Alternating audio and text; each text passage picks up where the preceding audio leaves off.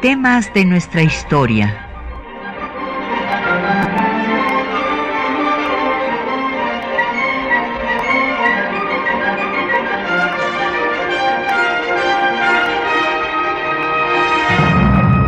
Un espacio que difunde el conocimiento del pasado para comprender nuestro presente.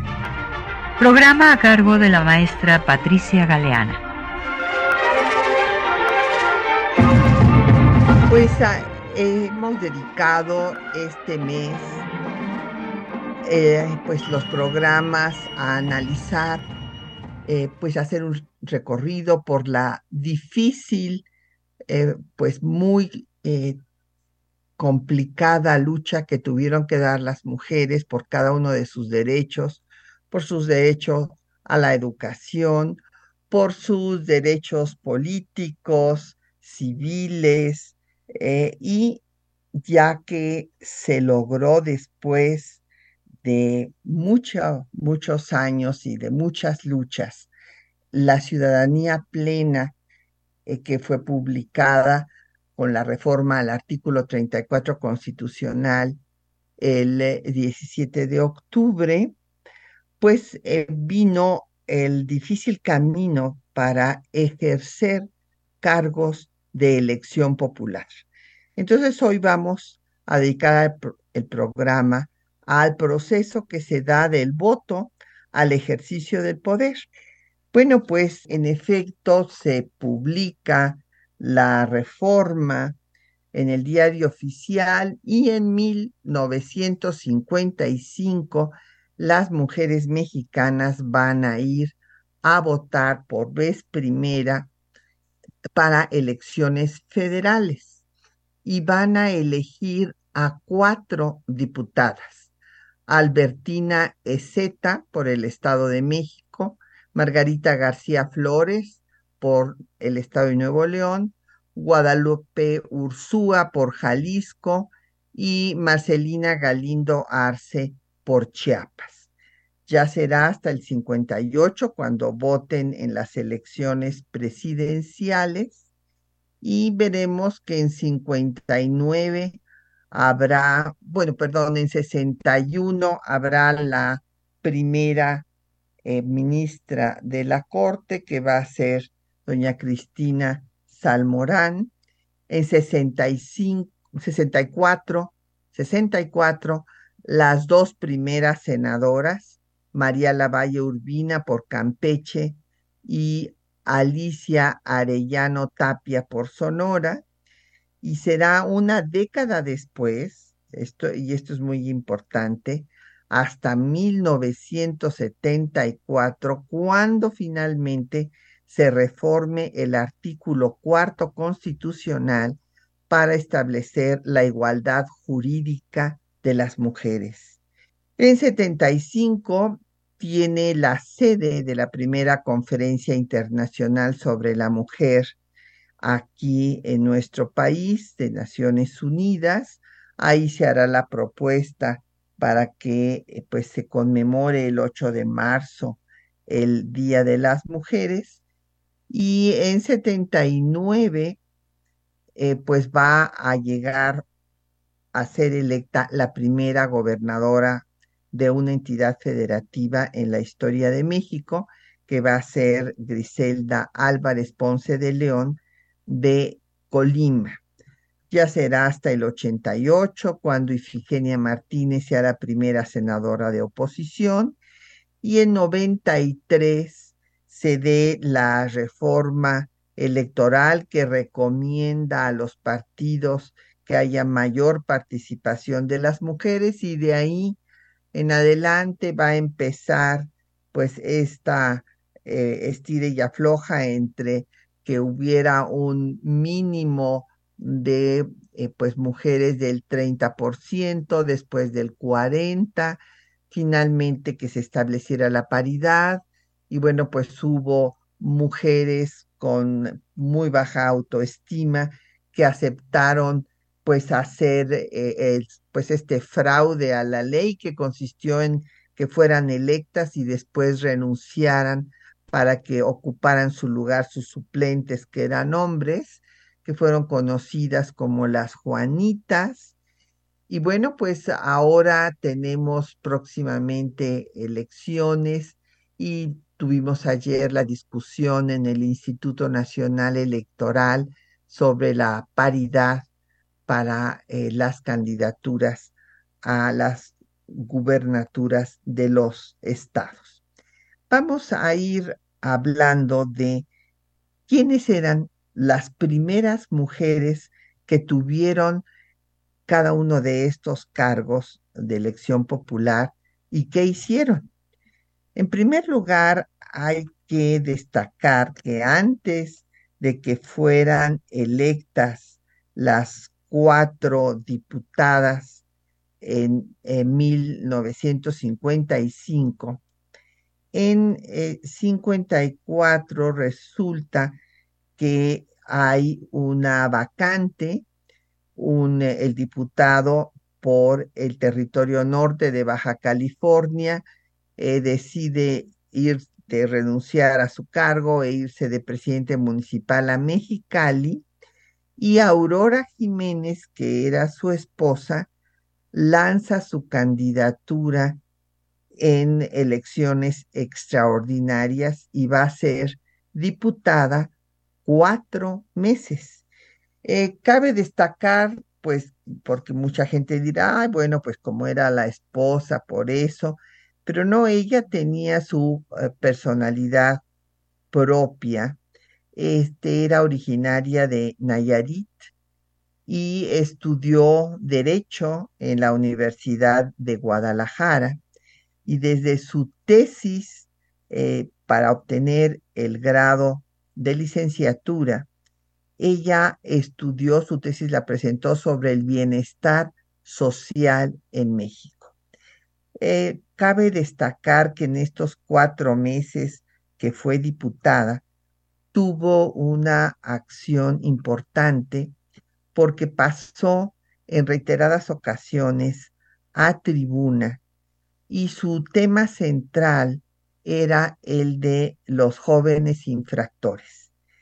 Ella señaló que no era aumentando las penas y teniendo a los menores infractores que eran por lo general de eh, pues la las clases más marginadas de la sociedad en prisión, como se iba a disminuir la delincuencia sino previniendo estos delitos mediante la educación desde la infancia. Eh, pues eh, les repito, hace un buen papel porque pues todos habrán ido alguna vez al final de las legislaturas cuando hay una bola mm, de este, cámaras que están tomando los camarógrafos fotografías a las y los diputados que suben a tribuna cuando ya no hay sesión, nada más para que le saquen la foto y para poder pues señalar que pasaron a tribuna cuando no lo no lo hicieron nunca. Entonces, por eso es que es admirable que Aurora Jiménez haya pasado en estos cuatro meses varias veces a la tribuna. Murió eh, pues en un accidente aéreo posteriormente, por lo que pues ya no este, podemos, pues ya no hizo más eh, en favor del bienestar social, eh, que es, era el tema de su preocupación desde que era estudiante. Ya hablemos ahora de las diputadas, de las primeras diputadas federales electas en 1955 y eh, pues había yo mencionado a Albertina Ezeta. Albertina Ezeta, eh, pues originaria de Toluca, fue la primera en asistir al Instituto Científico y Literario de su entidad y después se vino a estudiar Derecho a la Universidad Nacional y ahí participó en la lucha por la autonomía universitaria. Sus temas de preocupación justo también era la protección de la infancia. Fue jueza conciliadora y pues luchó mucho para ser la primera notaria de su entidad porque pues eh, los notarios decían que como no era ciudadana eh, plena las mujeres, no podía ser notaria. Eh, después se dedicó a promover el voto, siguió pues formando parte de asociaciones de apoyo a, los niños desvalidos y fundó en su estado la Asociación de Mujeres Universitarias. Otra de las diputadas, la de Nuevo León, Margarita García Flores, también fue abogada. Ella se había formado en la Universidad de Nuevo León y ahí fundó la carrera de trabajo social. Después fue maestra de Derecho tanto en la Universidad de Nuevo León como aquí en la UNAM y va a escribir una serie de obras sobre la situación social, económica y jurídica de la mujer, sobre cómo debe haber este, seguridad social, igualdad jurídica, y también eh, escribió sobre otros temas como Servando Teresa de Mier y el federalismo mexicano. La tercera diputada federal fue Guadalupe Ursúa por el estado de Jalisco. Ella eh, pues eh, también estudió derecho y su tema de lucha, de trabajo, fue que se le dotara de tierras a las mujeres campesinas, que tuvieran igualdad de derechos a sus parcelas que los hombres. Después de ser diputada, eh, fue también presidenta municipal en dos ocasiones en, el estado de Jalisco. Y eh, Marcelina Galindo Arce, que es la cuarta diputada elegida, pues la primera vez que las mujeres fueron ya ciudadanas plenas que pudieron votar en elecciones federales, fue Marcelina Galindo Arce, diputada federal por Chiapas. Ella era normalista, eh, fue becada por el gobernador Tomás Garrido Canaval y se convirtió en una líder del magisterio eh, chiapaneco. Después eh, vino a la Ciudad de México y aquí trabajó como periodista, inclusive estuvo con Regino Hernández Yergo en la revista Mañana. Y también eh, por eh, razones pues económicas trabajó como detective, demostrando que una mujer podía hacer cualquier trabajo, detective en la policía fue diputada federal, después sería senadora y fue fundadora de la revista Mujeres que se publicó durante 24 años. Vamos a hacer una pausa para escuchar música de la época y vamos a seguir escuchando a María Griver, que ya habíamos seleccionado una de sus composiciones en el programa pasado, vamos a escuchar eh, la composición que tiene como título original Te quiero, dijiste, y que se popularizó como muñequita linda. Y hay que destacar que es una composición del amor de una madre a su hija. El nombre eh, real de María Griver era María Joaquina de la Portilla Torres. Nació en León, Guanajuato, y fue alumna nada menos que de Claude Debussy en Francia, y, pues tomó como nombre artístico el de su esposo, que se apellidaba Griver. Eh, fundó su propia casa productora eh, dirigió orquestas y representó a las artistas mexicanas. Escuchemos.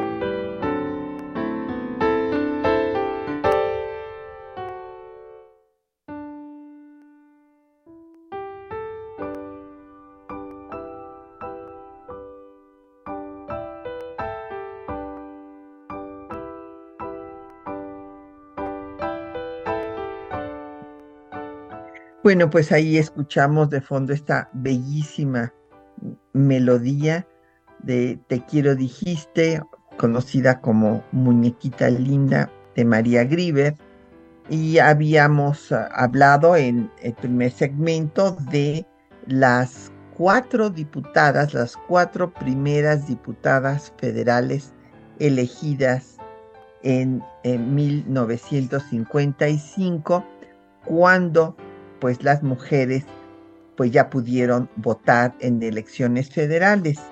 Eh, don Jorge Morán nos dice que quiénes han sido las mejores diputadas. No, bueno, pues es muy difícil, eh, eh, don Jorge, creo que estas cuatro primeras diputadas hicieron un buen papel, pues no solamente en la Diputación, sino que tenían ya una trayectoria, por eso he dado cuenta pues de sus estudios, de sus tesis, de sus luchas sociales.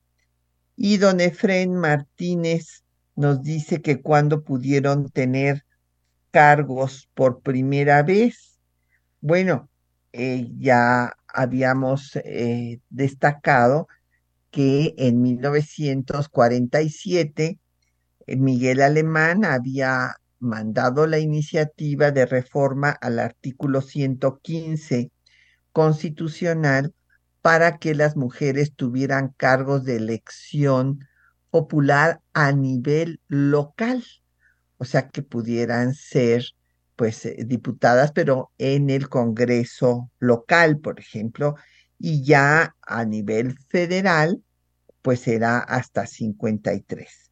Muchos saludos, como todos los viernes, a don Agustín Alcaraz.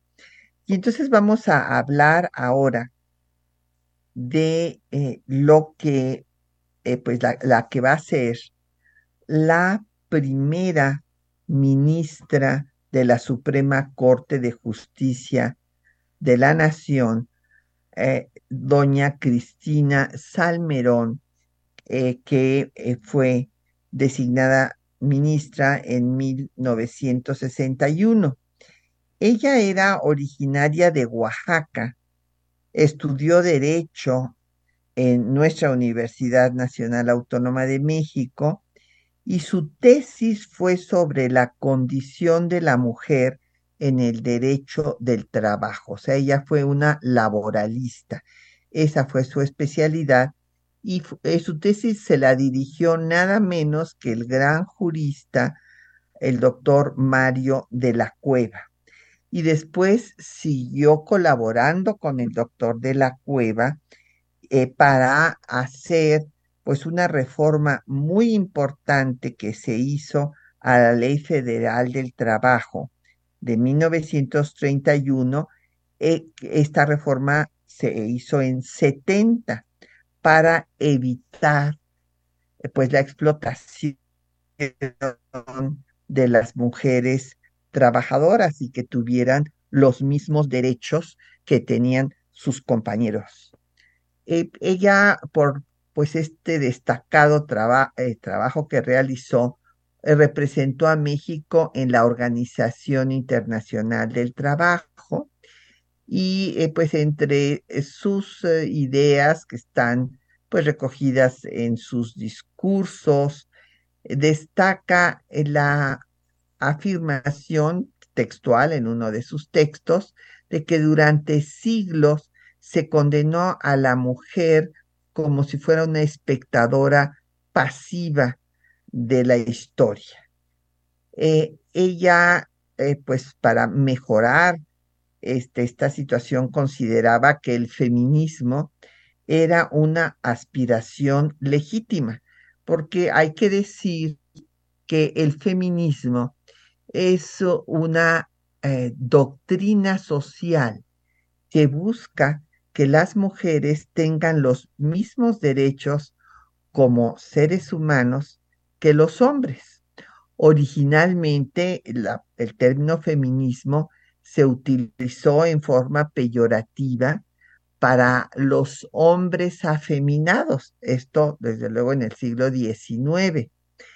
Y fue justamente también en el siglo XIX cuando una periodista francesa cambió el sentido negativo del término y eh, pues lo popularizó en, su, en el periódico La Ciudadana.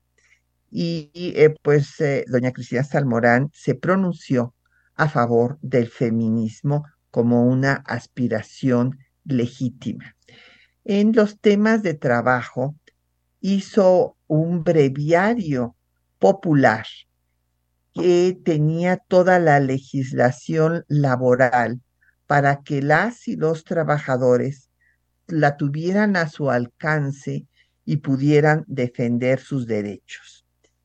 Entre eh, los, sus eh, textos, ella destacaba la importancia del derecho a huelga como el medio para obtener la satisfacción de los trabajadores frente al capital y lograr un equilibrio entre los factores de producción. Ella presidió por muchos años la Asociación Mexicana de Abogados y fue miembro de la Alianza de Mujeres de México, esta alianza en donde estaban también doña María Lavalle y Amalia González Caballero, pues justo para luchar por los derechos de las mujeres, y como catedrática de Derecho en, la Universidad Nacional Autónoma de México, fundó eh, la clase de Derecho Procesal del Trabajo. Y ahora hablemos de doña María Lavalle Urbina, una de las dos primeras senadoras. La otra senadora fue Alicia Arellano Tapia. Ellas fueron electas en 1964. Por primera vez en ese año se eligieron dos eh, senadoras de la República. Y doña María Lavalle pues había tenido, originaria de Campeche, había estudiado para normal, este, en la carrera de maestra normalista y después vino a la UNAM también a estudiar derecho y el eh, tema de preocupación y sobre el que escribió varios textos es sobre el tema de la delincuencia infantil. Eh, luchó por el voto federal y hay que señalar que fue la primera magistrada del eh, Supremo Tribunal de Justicia del Distrito Federal. Eh, tuve el privilegio pues de conocer a muchas de estas grandes mujeres, bueno, por, de las que hemos mencionado, a tres, a Margarita García Flores, a doña Cristina Salmorán y a doña María Lavalle, que me refirió cómo cuando fue eh, magistrada y llegó a tomar eh, posesión de su cargo, pues siempre había la costumbre de que el pleno de los magistrados recibieran a, a, sus nuevos miembros. Pero he aquí que cuando llegó al pleno, el pleno estaba vacío y los dos magistrados que la acompañaban le dijeron que los magistrados no habían estado dispuestos a sancionar con su presencia semejante desacato de que una mujer fuera magistrada. Imagínense ustedes la mentalidad. Ella fue magistrada en 1947, cuando apenas se dio la ciudadanía restringida, o sea, a nivel local. Eh, otro texto importante que escribió fue la situación jurídica de la mujer mexicana.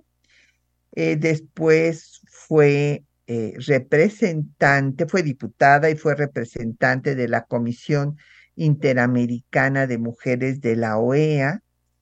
Y al ser senadora fue también la primera mujer que presidió el Senado, porque fue también designada presidenta del Senado y en su discurso eh, de toma eh, de posesión como presidenta del Senado, eh, expresó que las mujeres habían realizado una revolución mundial sui generis, sin sangre ni violencia, sin vencedores ni vencidos, pero que había sacudido las estructuras para acabar con la humillante inferioridad en la que se había colocado a las mujeres.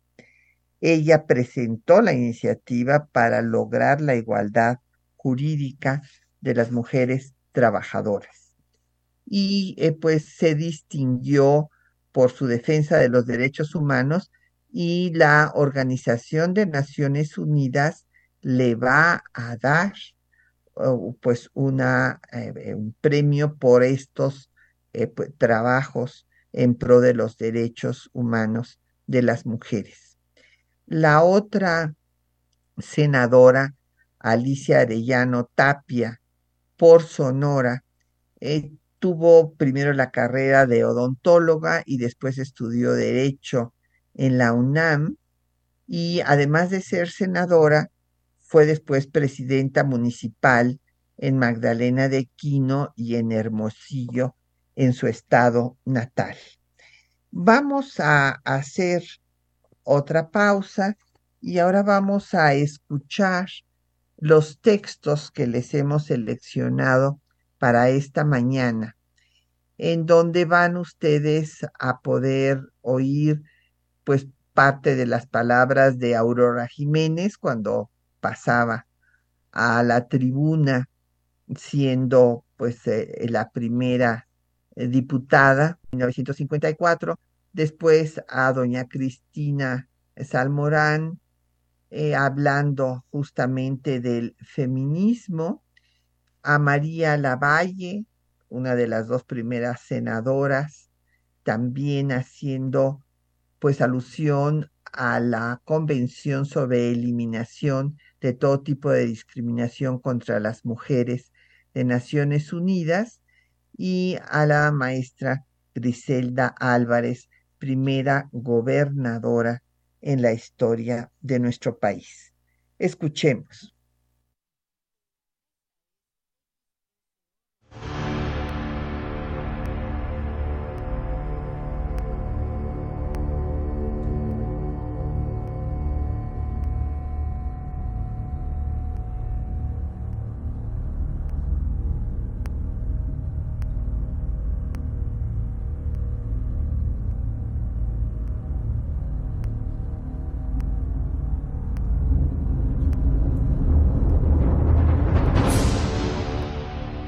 Las mexicanas obtuvieron la ciudadanía en 1953, después de que la Organización de Naciones Unidas señaló que no podía haber democracia donde más de la mitad de la población no tenía derechos políticos. Después del voto, las mujeres mexicanas han tenido que luchar por el ejercicio del poder.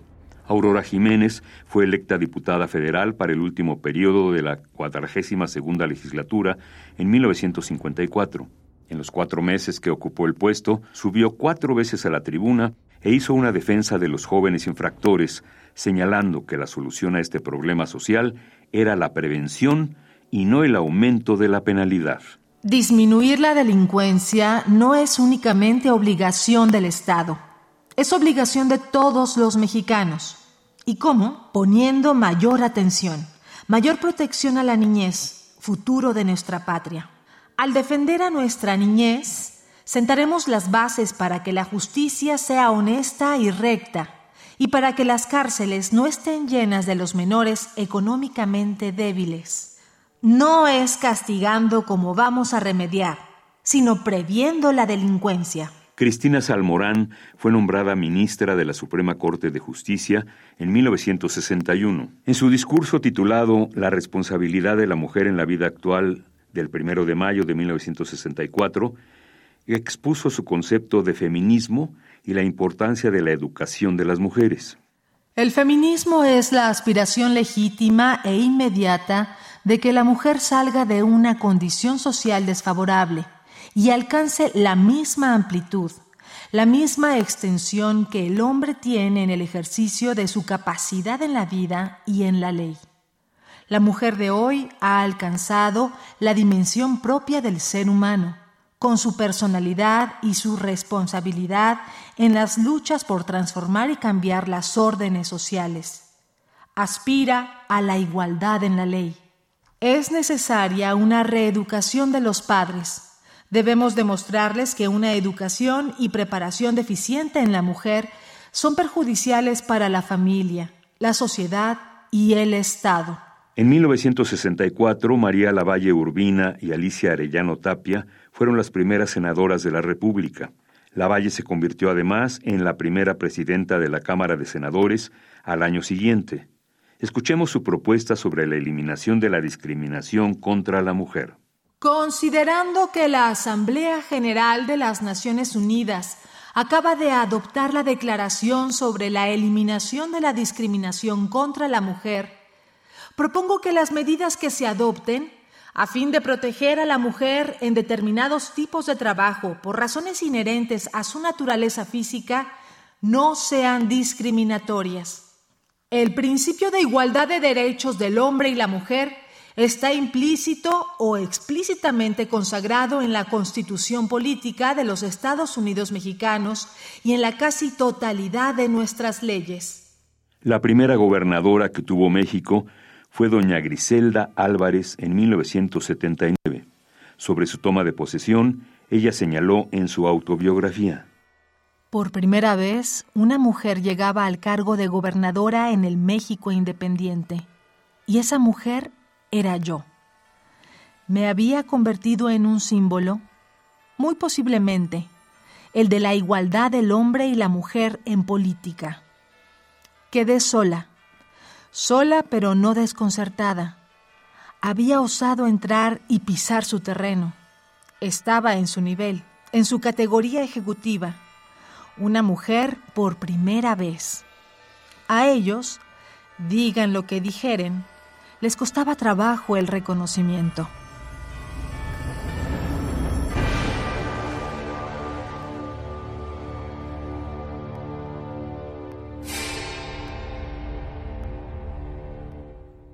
Bueno, pues ahí tienen los textos que les habíamos anunciado y quiero destacar también la música que le pusimos a la cápsula, que es una de una compositora contemporánea que es Ana Lara. Y eh, la composición se llama Ángeles de Llama y Hielo. Ana Lara eh, pues estudió en el Conservatorio Nacional de Música y ha realizado estudios también en Europa, en Estados Unidos, y fue eh, pues compositora residente de la Orquesta Sinfónica Nacional.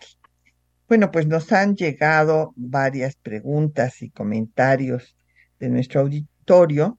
Eh, Patricia eh, López nos dice que pues qué importancia tuvieron pues las diputadas que aprobaron la ley eh, pues eh, que garantiza a las mujeres una vida libre de violencia, así como la paridad. En efecto, Tocaya, pues este fue un trabajo importante de las legisladoras y también hay que reconocer porque a lo largo de toda la historia también ha habido hombres que se han sumado a la lucha por los derechos de las mujeres.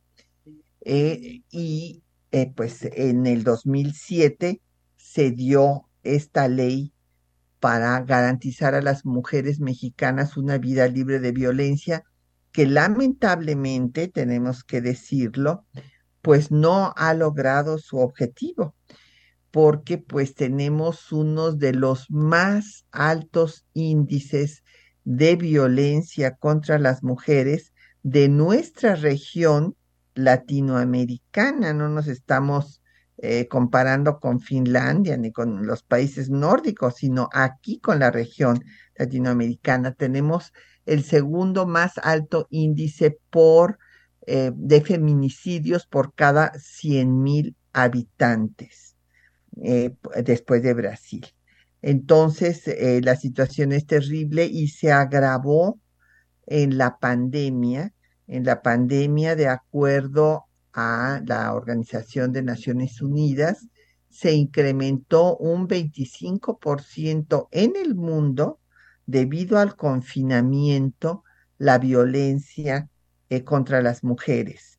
Y aquí en nuestro país, la red de refugios eh, de mujeres recibieron un 300% más números de llamadas de auxilio que antes de la pandemia.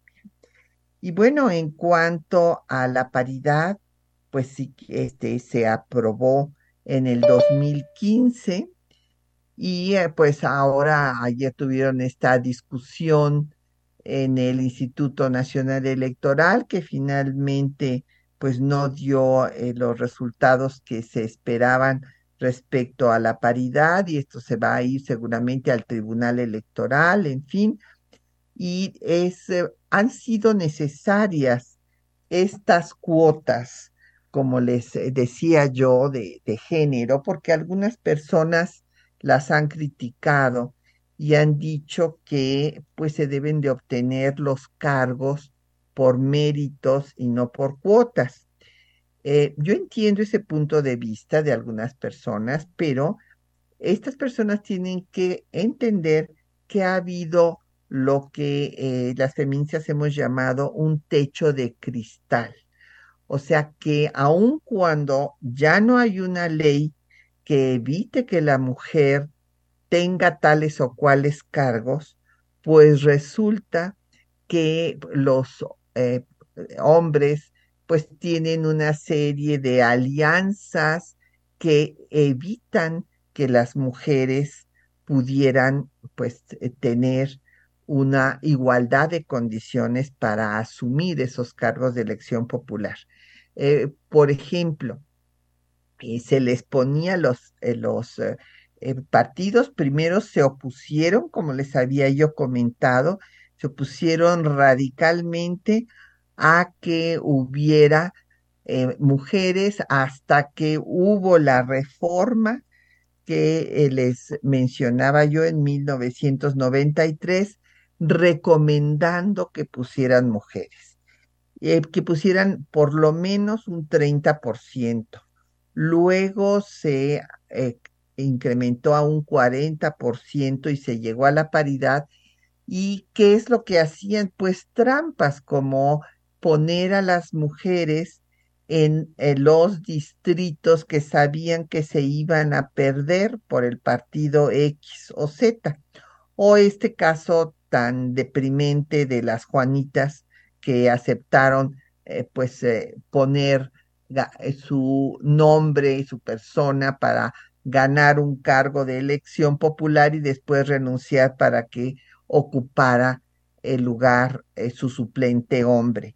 Y esto es lo que tenemos que tener mucho cuidado, o sea, que no se utilice a, también a las mujeres y que no haya mujeres que están eh, encabezando candidaturas, pero que en realidad pues no representan eh, pues las posiciones de defensa de los derechos humanos de las mujeres, sino que sirven a intereses políticos de, de sus jefes, que son hombres.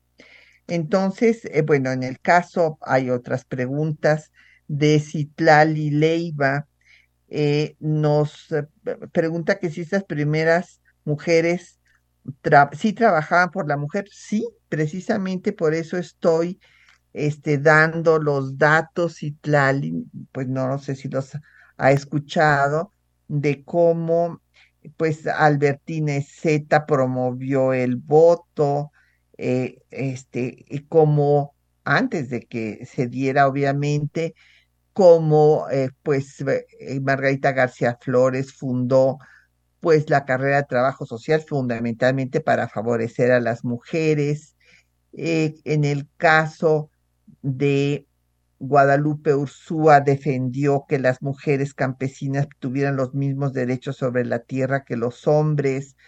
En fin, eh, todas fundó la revista Mujeres. Doña Cristina Salmorán defendió el feminismo e hizo pues una defensa de los derechos de las mujeres trabajadoras. O sea, sí hicieron un muy buen trabajo y esto creo que es muy importante de eh, que los reconozcamos. Eh, don Sergio eh, Ojeda nos llamó de Colima señalando que no ha habido mejor gobernadora que Griselda Álvarez Ponce de León. Muchas gracias, don Sergio, por su llamada. Déjeme decirle que tuve la posibilidad de constatar lo que, quiere, bueno, porque la recuerdan hasta la fecha, aunque ya haya partido, eh, a la maestra Griselda Álvarez, tuve oportunidad de constatar ese cariño un día que caminábamos por las calles de Colima y que no podíamos avanzar media cuadra porque los coches se paraban la gente se bajaba para saludarla, de los estanquillos del mercado salían señoras, señores a eh, de, saludarla con, con gran cariño y en efecto me dijeron lo que usted nos está diciendo, don Sergio, que no había habido mejor gobernadora o gobernador en Colima que Griselda Álvarez.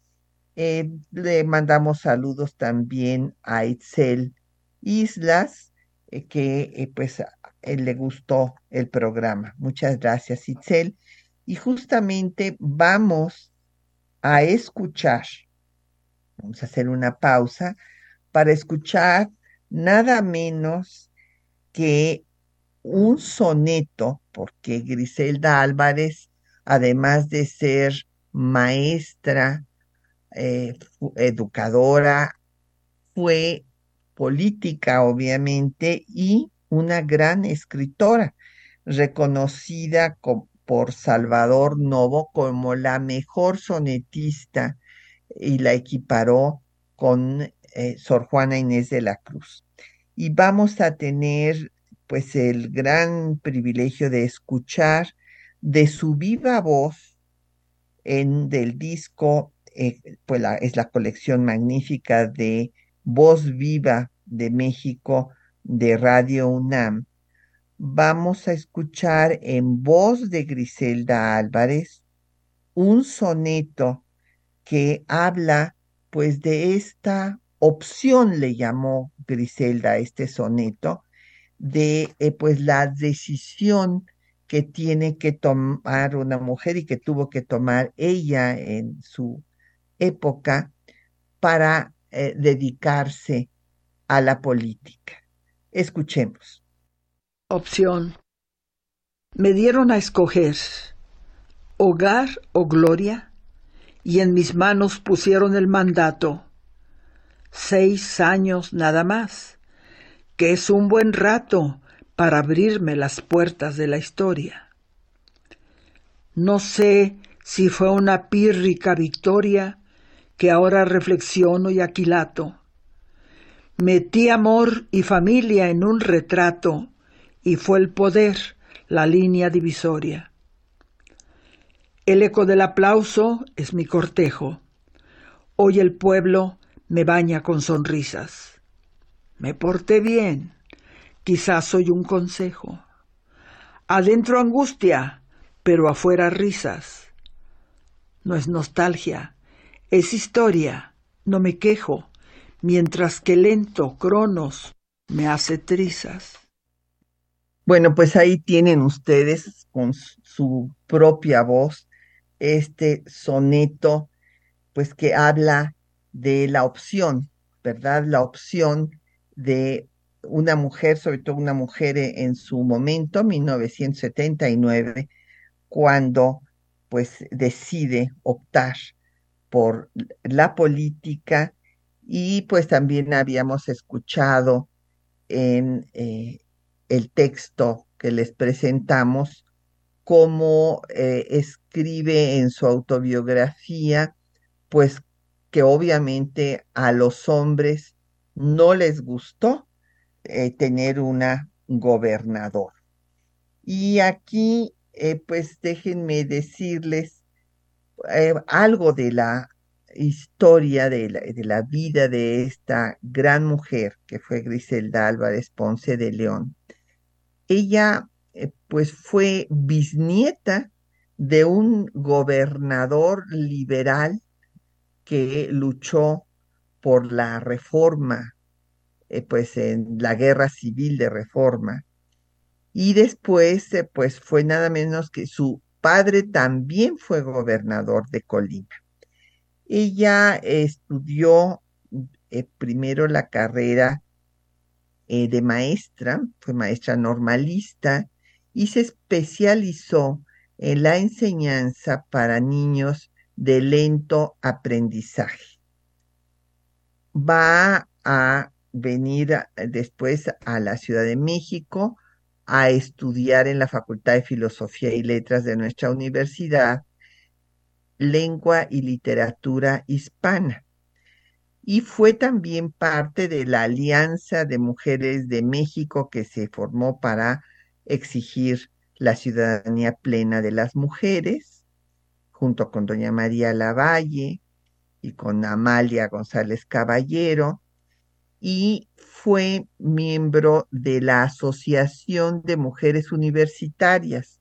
Ya hablaremos en el próximo programa de esta Asociación de Mujeres Universitarias que se formó primero entre las pocas universitarias que había en eh, Inglaterra y Estados Unidos y que invitaron a las mexicanas, le mandaron una carta a Álvaro Obregón para que se formara una asociación que participaran también las universitarias mexicanas. Y eh, pues doña Griselda fue miembro de esta primera asociación. Fue senadora por Colima y cuando fue gobernadora, evidentemente eh, les molestó tanto a los colimenses que se sintieron degradados. Imagínense que le pusieron un mandil al rey Colimán, que está pues a la entrada de la ciudad, de, la capital del estado ahí, eh, pues, ¿qué es lo que querían decir? Este, que, que no era posible, que ahora los colimenses eran mandilones, inclusive existe ese término, ¿verdad? Para menospreciar a los hombres que obedecen a una mujer. El lema de la maestra Griselda Álvarez, eh, pues había sido en su campaña educar para progresar como una educadora que había sido toda su vida. Eh, déjenme decirles que como señaló eh, don Sergio Ojeda de Colima, ella fue realmente una magnífica gobernadora, dejó con superávit el erario del Estado. Esto no es frecuente.